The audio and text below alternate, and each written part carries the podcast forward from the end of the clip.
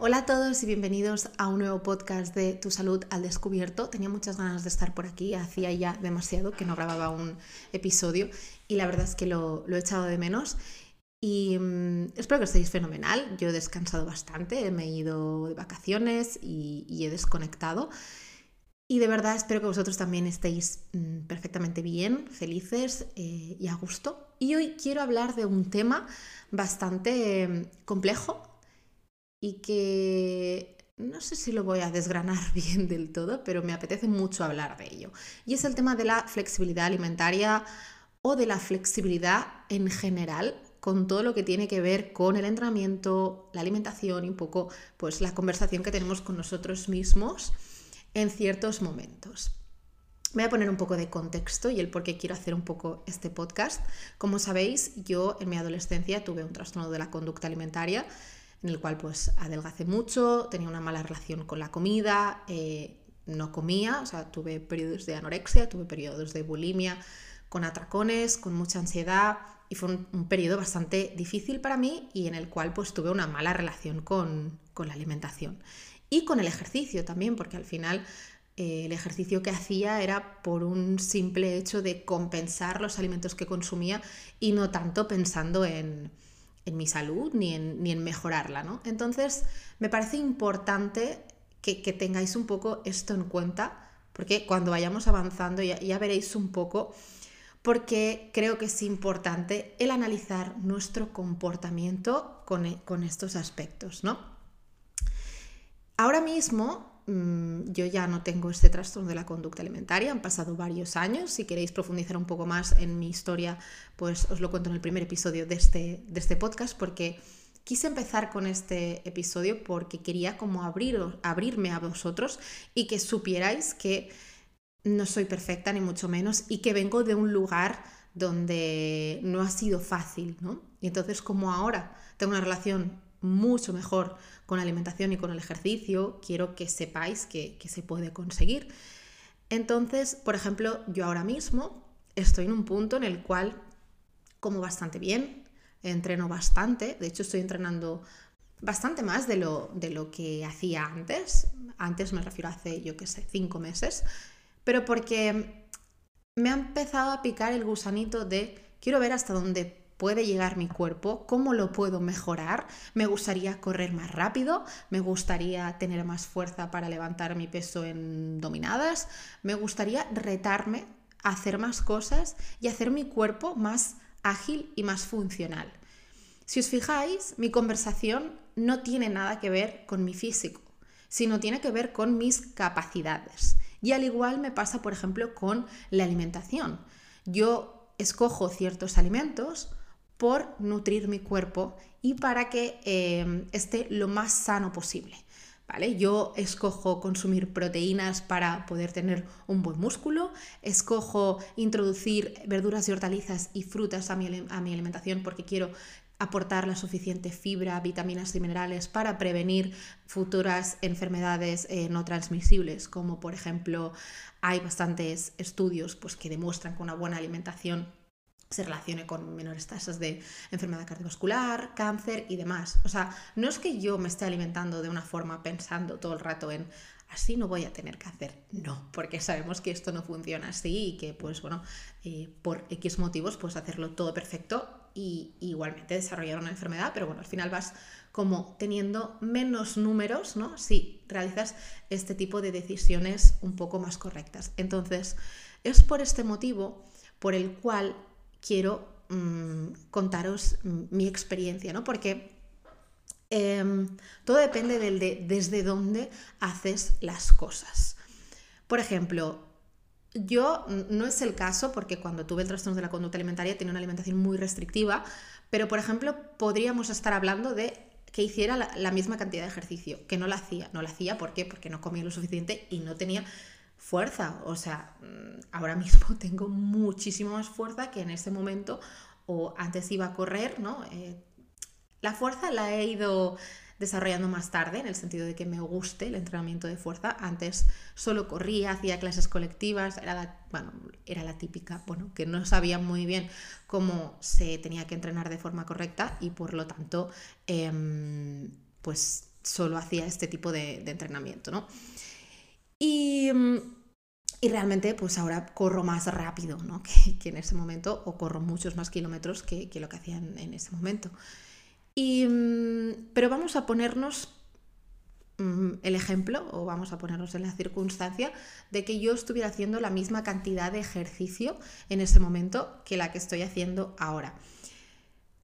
Si tú me preguntas si eso es saludable, yo te diría, depende. Porque depende del desde dónde lo haces. Por eso, por ese motivo a mí a veces me parece un poco difícil el responder a la pregunta de esto es saludable, esto no es saludable. ¿Por qué? Porque depende de, de desde dónde lo hagas. Una alimentación puede ser más o menos nutritiva, pero puede ser más saludable una alimentación con alimentos menos nutritivos que una que tenga todo eh, súper perfecto, en el sentido de que no incluya ningún alimento entendido como no nutritivo, entendido como no saludable, porque la relación que se tiene con la alimentación o desde dónde nace ese comportamiento no es saludable. Lo que quiero decir con esto es que para mí no hay una alimentación saludable, no hay un entrenamiento saludable, hay un estilo de vida saludable. Y estaremos saludables o no saludables en función de la relación que tengamos con, estos campos, porque la salud mental es súper importante. Y por ejemplo, yo durante mis vacaciones de Semana Santa no he entrenado ni un día, ni uno. Hice un día una, hice un día una caminata bastante intensa, ¿no? que al final el reloj me decía que, bueno, contaba como si ese día hubiera, hubiera entrenado, pero no lo hice.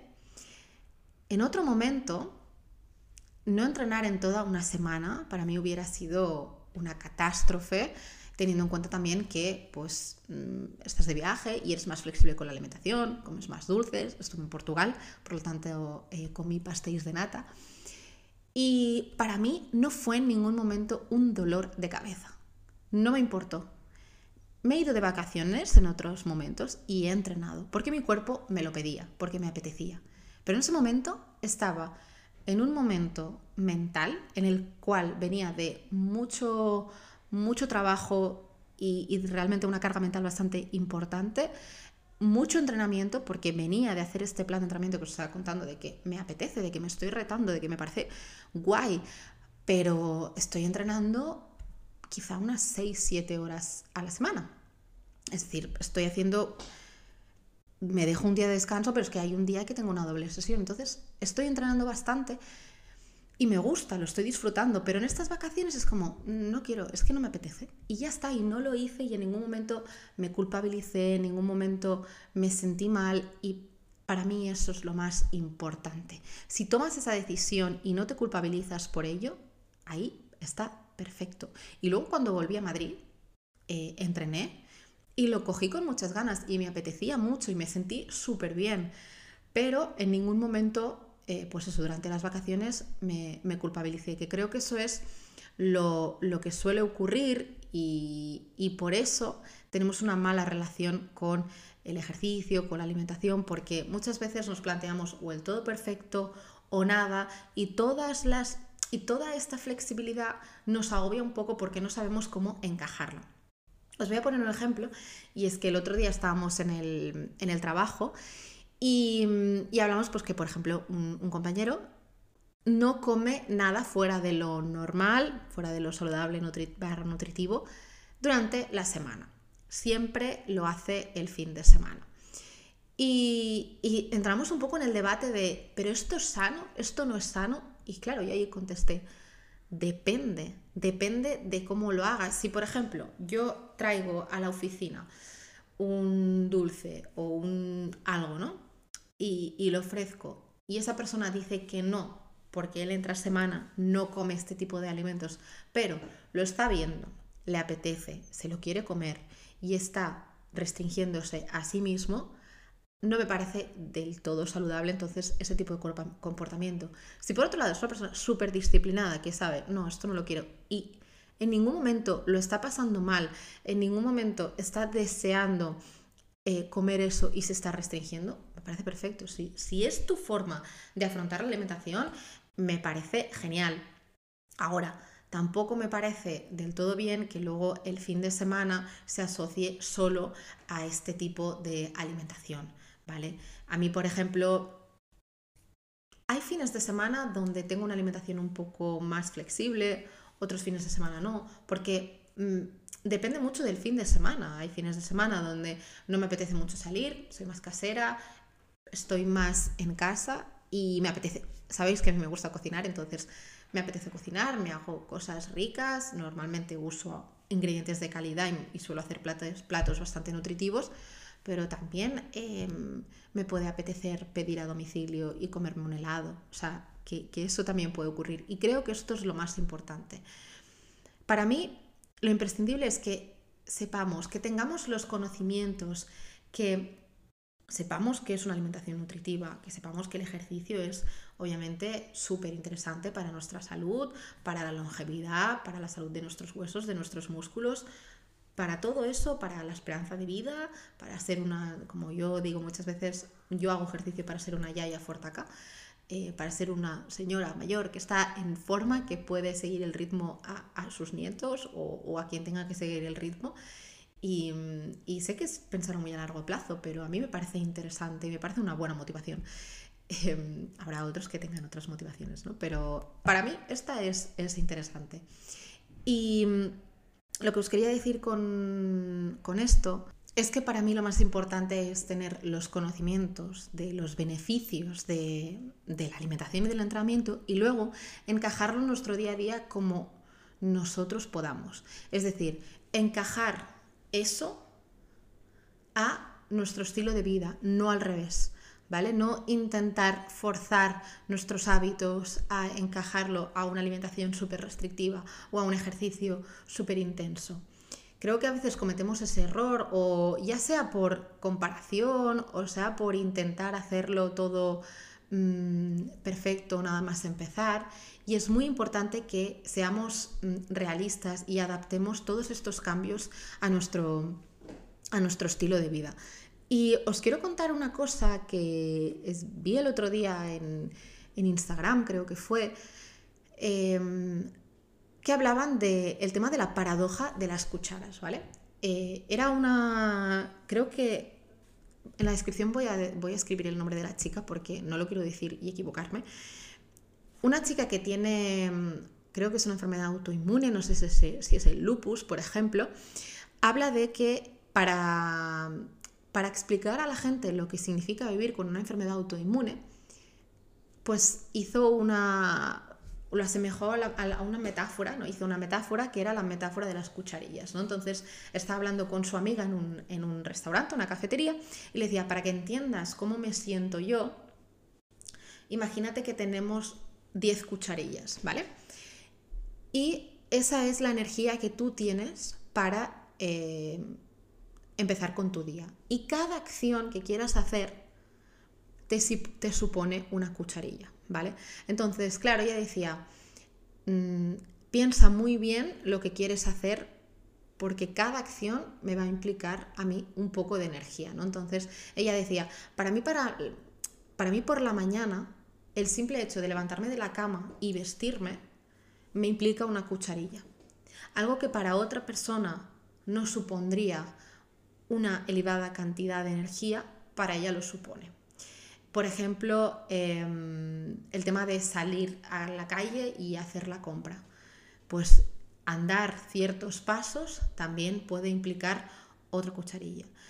Y me pareció súper interesante esa analogía. ¿Por qué? Porque creo que se aplica a muchas cosas. Por ejemplo, yo soy una persona eh, que vive en pareja, pero no tengo hijos, teletrabajo en muchas ocasiones y Em, no sé, estaba pensando alguna otra cosa así ventajosa de mi día a día en comparación con otras personas, pero bueno, creo que el hecho de no tener hijos y trabajar desde casa y además tener un horario laboral normal, porque sé que hay personas que mm, las 40 horas a la semana no suelen ser así y, y, suele ser gente pues que se tiene que quedar hasta súper tarde en el trabajo, no es mi caso, yo tengo un horario muy cerrado y puedo disfrutar de pues bastante tiempo libre por la tarde y entonces me siento privilegiada, en ese sentido y tengo tiempo para mm, cocinar, tengo tiempo para hacer ejercicio. Hay días que no tanto, pero creo que, que, bueno, que dentro de lo que cabe,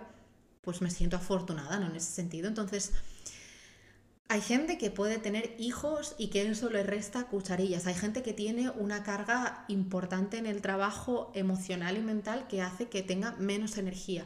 Por eso a veces los mensajes que se dan en redes de eh, mm, si quieres puedes, mm, todas estas cosas, a veces me dan un poquito de rabia porque creo que no siempre tenemos en cuenta el contexto de las personas. Por eso me parece súper importante que seamos flexibles y que cada uno adapte la flexibilidad a sus posibilidades. Y que no queramos, o sea, no lo... Hay gente que se cree que este mensaje es como mm, victimista o, o fácil, ¿no? El decirle a la gente, tú haz lo que puedas. No, no, es que realmente tú haz lo que puedas. Y a partir de ahí vamos escalando y podemos ir haciendo cosas más difíciles. El ejemplo que os he dado, por ejemplo, de mí misma, me parece perfecto, porque, por ejemplo, yo venía de una relación con la alimentación hace 10 años muy mala, muy destructiva, y yo he tenido que pasar por un periodo de aprendizaje, de reconciliación con mi cuerpo, de reconciliación con, con, la alimentación, con la comida, hasta ahora yo poderme plantear retos físicos en los cuales poner a prueba mi cuerpo y entrenar bastante duro. Porque si yo en, ese momento, nada, a los tres meses, por ejemplo, de haber mejorado un poco la relación con la alimentación, me pongo y, me y digo, voy a prepararme una media maratón, pues es que quizá en el fondo no tengo del todo saneada esa relación y me puede implicar otra vez caer en obsesión, en restricción, en querer hacerlo todo muy cuadriculado.